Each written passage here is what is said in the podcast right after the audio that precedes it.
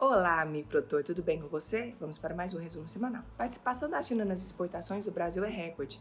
No ano passado, um a cada três produtos brasileiros vendidos ao exterior foram para o país asiático. O setor rural em Mato Grosso do Sul teve aprovados financiamentos num valor total de 332 milhões de reais por meio do Fundo Constitucional de Financiamento do Centro-Oeste. A liberação de áreas de conservação neste ano deve expandir a agricultura nos Estados Unidos, mas os cerca de 2 milhões de hectares liberados serão destinados entre diversas culturas, não apenas só de milho. Hein? O milho do Paraná preocupa os produtores, devido ao atraso de chuva no plantio da safra verão.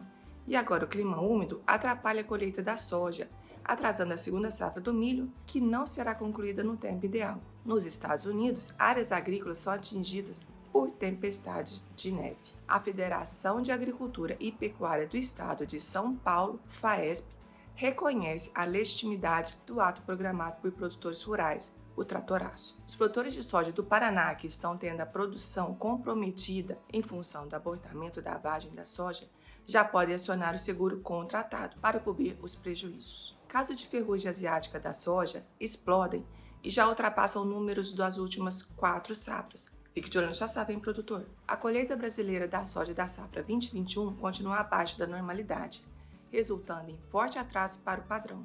Produtores do milho do sul do país estimam quebra de mais de 50% da produtividade da safra verão 2021.